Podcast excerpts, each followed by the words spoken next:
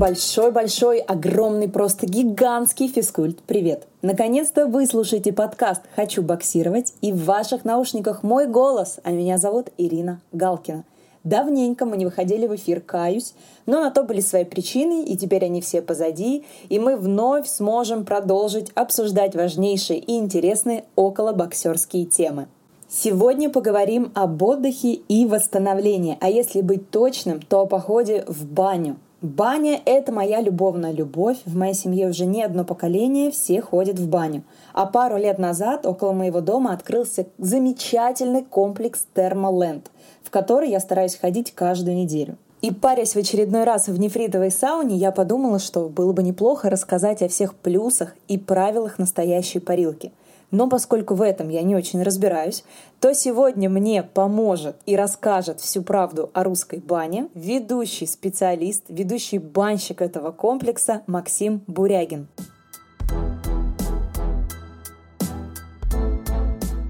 Максим, здравствуйте. Здравствуйте. Спасибо большое, что вы согласились поучаствовать в нашем проекте. И самое главное, что я хочу сегодня узнать, чем полезна баня для спортсменов. Не только для боксеров, а вообще для спортсменов в целом. Поэтому первый вопрос. Какие просто есть положительные качества от бани для человека? Ну, если вопрос ставить прям вот так вот и как бы с фокусом прям на спортсменов, только одна польза. А, сразу же оговорюсь, если, конечно же, нет каких-то прям вот, ну, ярко выраженных травм, там, переломы, ожоги, там, я не знаю, там, порез какой-то очень такой серьезный, там. Ну, серьезно, это прям, ну, не знаю, там, более 10 сантиметров. Баня, классическая баня – это процедура, в первую очередь, прогревания. Безусловно, это некий такой расслабляющий а если мы говорим о русской бане с веником, то такие еще банный массаж получается. А, спортивные мышцы, да, подразумевают это нагрузки, это работа, это даже перегрузки. А баня, время бани – это время, время расслабления, прогрева этой мышцы. Причем наше тело – это не только мышцы, это кости, это связки. Так что только, только, только, только хорошее а вот русская баня, чем она отличается от хамама и от сауны? То есть, я так понимаю, в русской бане там пар, он такой мокрый, да, если так можно сказать? Если грубо, то да, хотя, уверяю вас, э, это уже, это очень отдельная тема, все зависит от бани. Можно добиться и сухого пара, и влажного тяжелого пара. Вот камни, на которые льется вода или отвар, или настой, сейчас есть самые-самые такие как бы крутые, эксклюзивные камни – это нефрит. Необработанный нефрит дает мелкодисперсионный пар. Ну, то есть, вот кипит чайник, там, я не знаю, или парогенератор. Это что же пар? Но это такой серьезный пар, который, не знаю, если вы там протянете руку, он обжигает. Мелкодисперсионный пар, он практически не виден. Это прям как магия, прям тепло. Делается движение, допустим, веником или веером, и на вас вот такая прям теплая-теплая такая прогревающая волна идет. Ну а если сравнивать с хамамом, ну, по-моему, это очевидно. Хамам — это большой купол, это влажность, поверхность, это мраморные э, лавки и, и никакого веника. А русская баня – это, безусловно, это веник. Веники тоже бывают разные. Березовый веник, э, дубовый веник, если мы говорим о классике. Можжевеловый веник, э, веник пихты. И с ним грамотный пармастер по-разному работает. А как выбрать хороший веник? Вообще вот э, разница есть березовый, вот можжевеловый. Вот я иду в баню, и как мне выбрать хороший веник? Ну, безусловно, разница есть. Веник березовый, листик березовый, мы понимаем, он такой относительно небольшой. И сама береза, она такая достаточно мягкая. Дуб – это более жесткий, больше лист, он по-другому... Я не хочу говорить хлещет, это неправильно. В общем, э, пармастер работает по-другому с березовым веником. Но он более жесткий. Потом не хочу в это тоже глубоко рыбалку, ходить там другая энергетика. Береза, она все-таки такая мягкая, нежная, гибкая, как я говорю. Иногда, а, допустим, ну если мы говорим о ногах, есть смысл там более жестко там проработать там пятки, ступни, икры жестким веником. Или, может быть, там, когда ко мне приходит, допустим, мой гость, мой клиент, хоть и очень не люблю это слово, есть смысл, допустим, там, человека, который вот начинает там покашливать, заболевать, там, делаю такие прям прогревания на грудь с такими массажными движениями на спину, ну, и, и это еще зависит от того, какой ко мне пришел человек. А, человек там, спортсмен, скажем так, за 130 килограмм, такой здоровый, толстокожий, да, такой качок, понимаете, его там нежно там гладить, э, до него ничего не дойдет.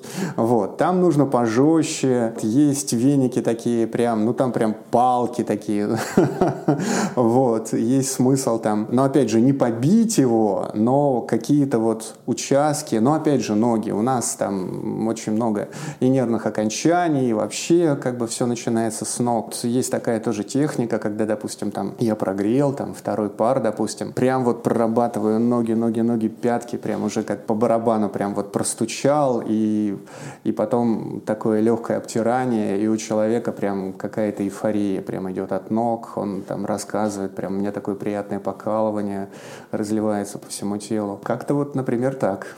Ну, то есть в идеале, получается, в парную надо брать несколько разных веников. Да, это идеал, конечно.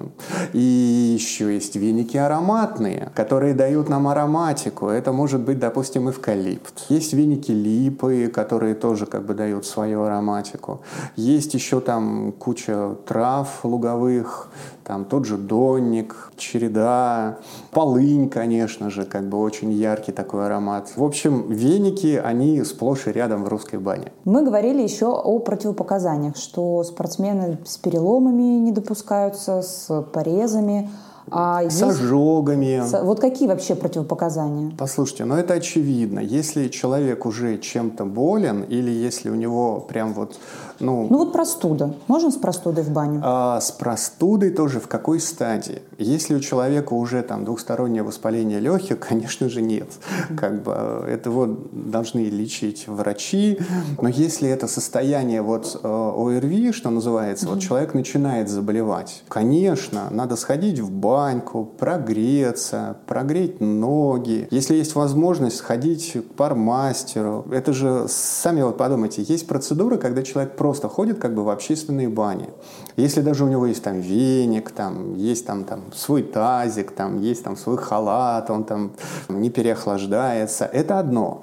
И совсем другое, когда он пришел, его положили на полки, упеленали, приготовили ароматику, разогрели первый пар, второй, пропарили, пропарили какие-то там, если вот, допустим, там сопливец, что называется, кашель, там уделили внимание его проблемным местам, прогрели ему грудь, прогрели его всего, опять же потом аккуратненько сняли, запеленали, но это другой совершенно уровень парения. Фактически за него все сделали. И русская баня, классическая русская баня, когда тебя парят, вот этим в принципе и отличается. Какие есть правила парилки? Что обязательно нужно сделать перед тем, как пойти в баню, что делать нельзя – и, соответственно, что мы уже в самой бане. Я знаю вот одно правило, это я услышала от старших, что баня любит тишину. Да, с этим тяжело не согласиться. Ну, давайте по порядку. В русской бане, наверное, главный принцип «не навреди».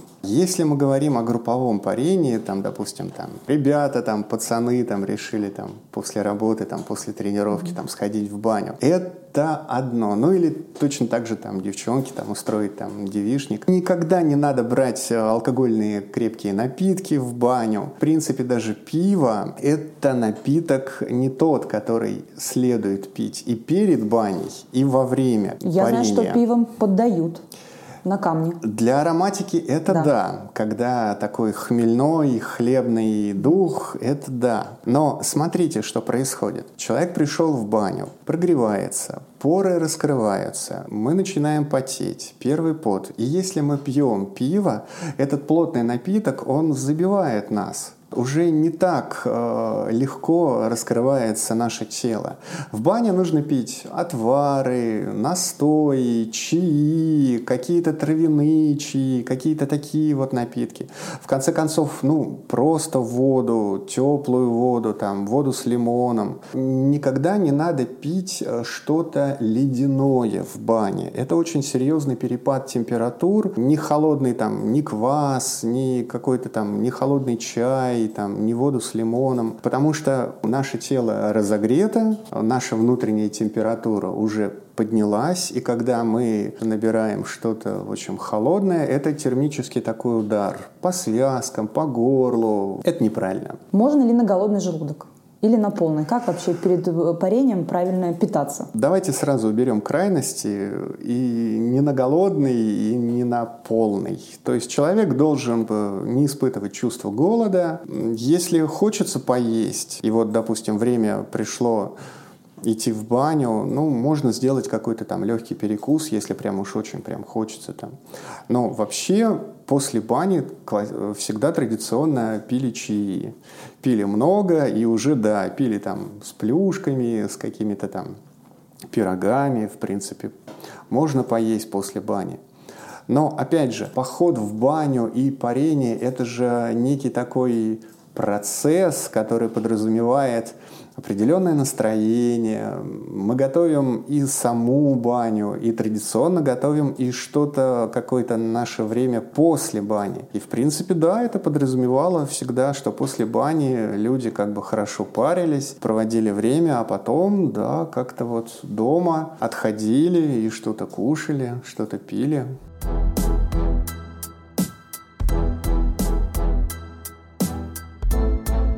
А сейчас самое время напомнить, что информационным партнером этого сезона является Федерация бокса Москвы. Подписывайтесь на социальные сети Федерации и оставайтесь в курсе всех новостей московского бокса.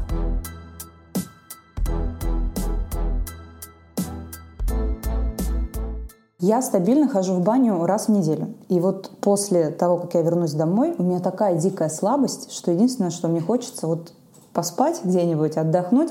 Можно ли вообще приравнять баню как вот тренировку? То есть вот человек тренируется, и определенно да, есть влияние на организм, также и в бане.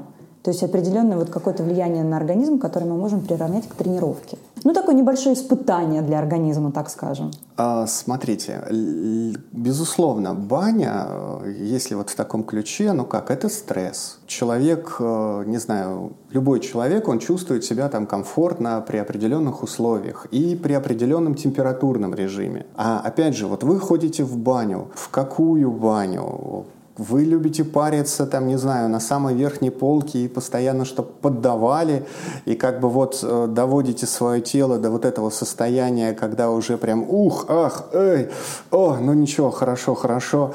Вы занимаетесь закаливанием после того, как вы как бы прогретый, вы там, не знаю, с друзьями там в ледяную купель или в прорубь падаете. Это тоже как бы вот очень много нюансов. Вы сказали еще, что вы регулярно ходите в баню, и потом вы испытываете чувство там слабости, Эйфория расслабления. Такая, да. Может быть, я вас удивлю, но есть бани, которые заряжают очень энергетикой. Есть разные температурные режимы парения. Вот если я вас сейчас спрошу, как вы думаете, вот самая идеальная температура это какая? Сколько градусов должно быть в бане? Ну, наверное, 60, 80, где-то вот так. 60 или 80? Ну, так, давайте 60. Пусть будет 60. Ну, да, вы правы. Во-первых, смотрите, как я сказал, есть как бы главное правило «не навреди», и есть у каждого человека свои какие-то предпочтения, особенности. То, что может быть вашему другу или лучшей подруге там хорошо, может быть не очень хорошо для вас. Я сейчас говорю о температуре.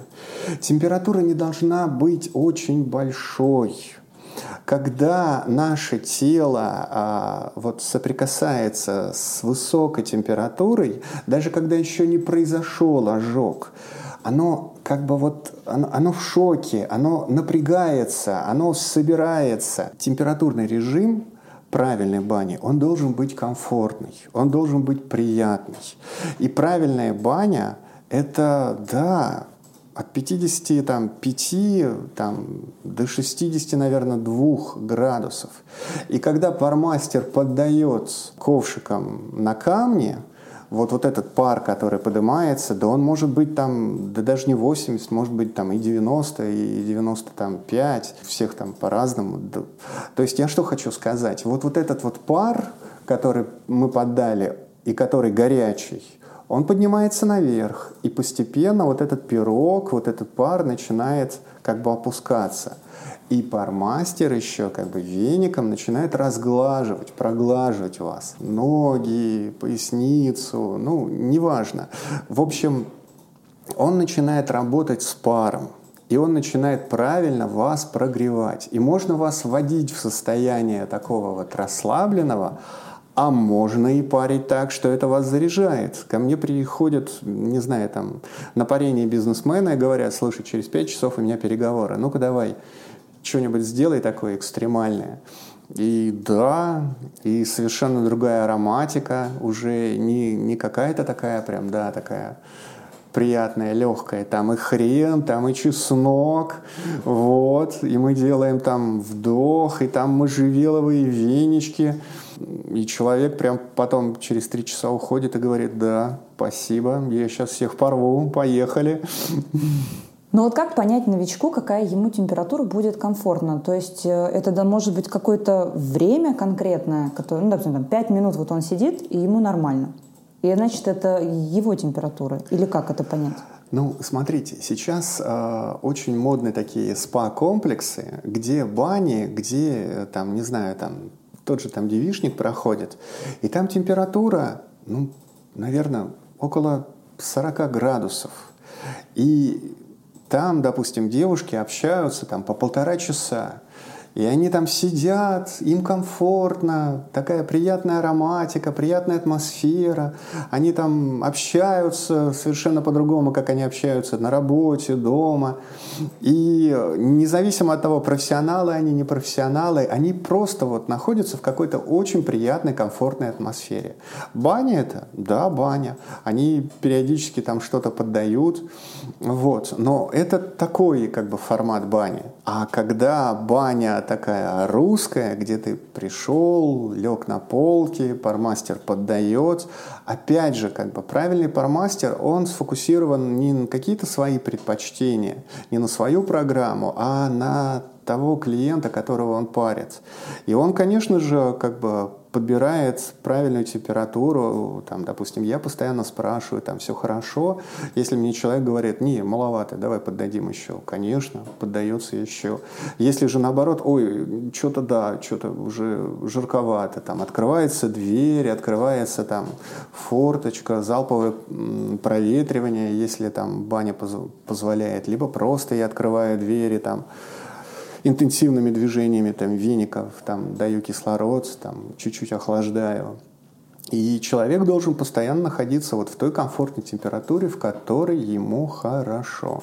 Как правильно выбрать банщика? На что надо обратить внимание? Ой, ну это провокационный вопрос. Ну, давайте немножко тогда переформулирую. Э, что должен сделать хороший банщик? Вот я пришла первый раз, совершенно ничего не понимаю. Как я пойму, что банщик хороший или не очень? Либо подходит мне, или не подходит. Ну, вы же, э, когда начинаете общаться с этим человеком, вы же видите, как-то считываете его, как он с вами общается, какие он вопросы задает, вообще, что у него есть в арсенале. А вот какие вопросы он должен задать мне? Наверное, самый правильный вопрос, есть ли у вас аллергия?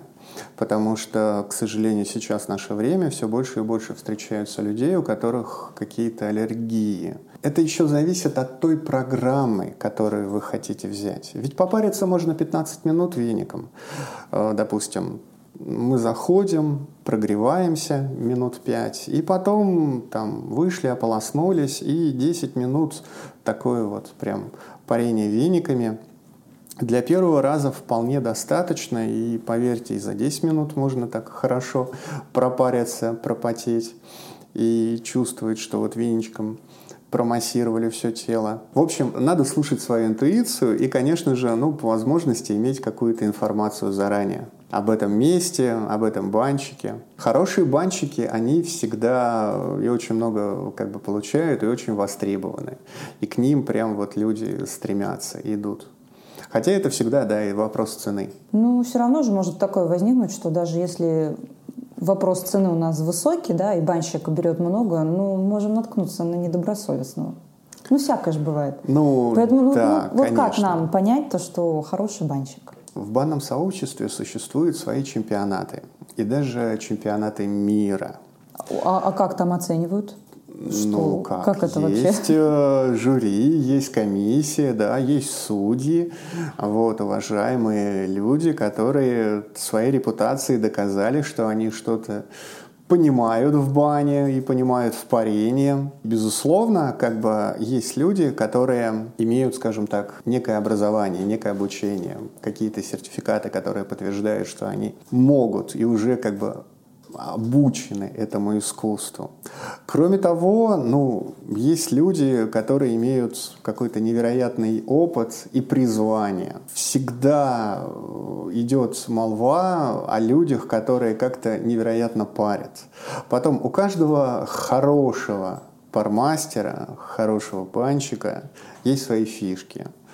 А, Сейчас очень модный тренд женщина-пармастерица. И вы не представляете, эти э, женщины, которые вот занимаются парением, они прям, ну, во-первых, это очень обеспеченные люди, они очень хорошо зарабатывают, и они прям, прям востребованы, востребованы, востребованы. Все хотят париться у женщины.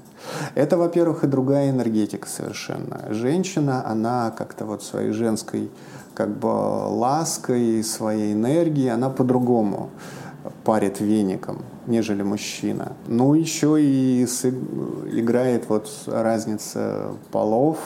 Женщина, типа, всегда больше может отдать мужчине, а мужчина женщине. Но, опять же, это условно. Вопрос, который интересует лично меня, это головной убор в бане. Да, банная шапочка, банный колпак – это очень необходимый аксессуар. Ну, смотрите, во-первых, банальная физика. Как бы люди зашли в баню, они сидят, да даже если и лежат, не надо греть голову не надо повышать внутричерепное давление. Поэтому это либо вязаная, либо войлочная шапочка. Да и, в принципе, это очень такой, может быть, стильный, оригинальный аксессуар, который подчеркивает вашу какую-то индивидуальность.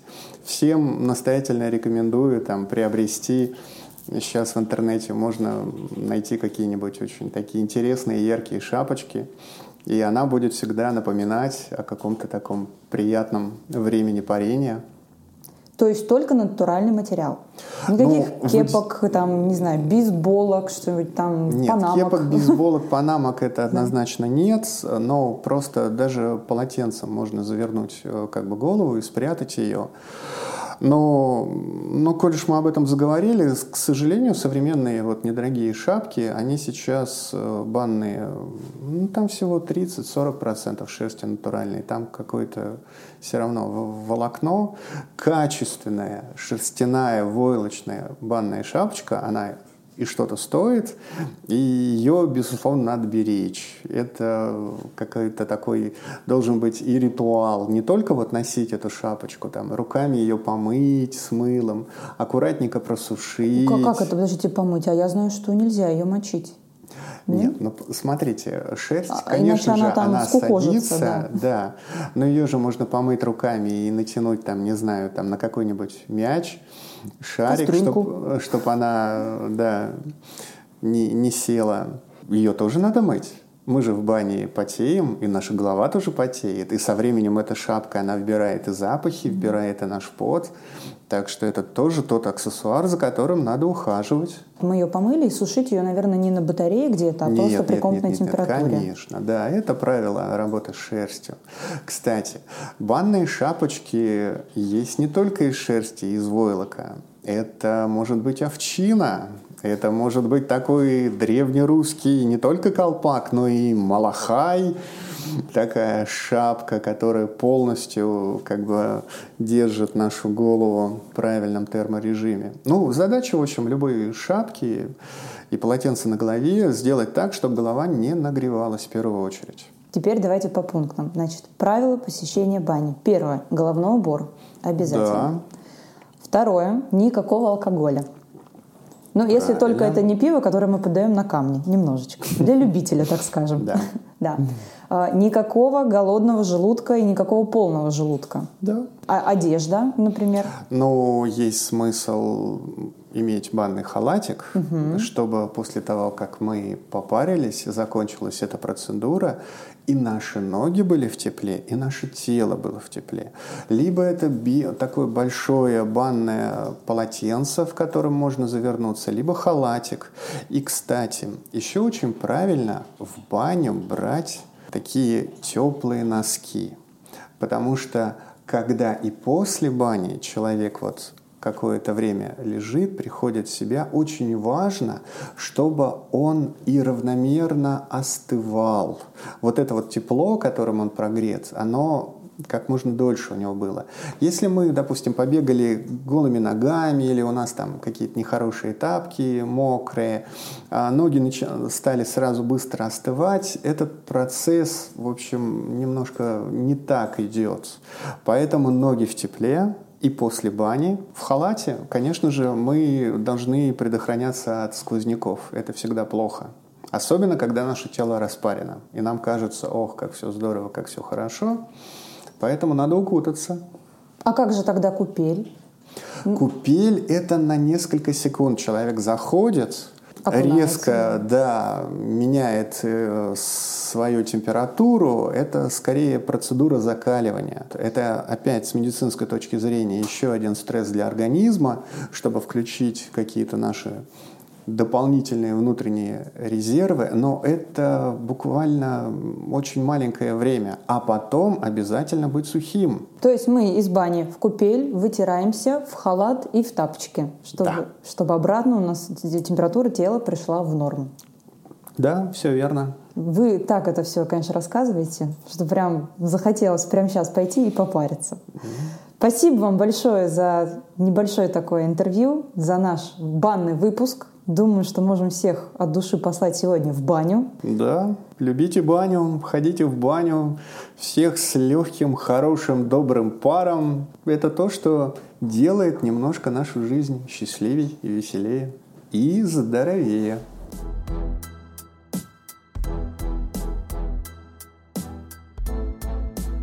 На сегодня это все. Спасибо, что прослушали эпизод до конца. Отдельно хочу поблагодарить Максима и весь комплекс Термоленд за помощь в создании этого эпизода. У комплекса, кстати, есть два филиала в Москве. У метро Крымская и Белорусская. Мой фаворит на Крымской. И Термоленд это больше, чем банный комплекс, это настоящий городской курорт. Ну а мы встретимся с вами ровно через неделю с новым крутым гостем в нашей студии. А сегодня идите все в баню. Все, пока-пока.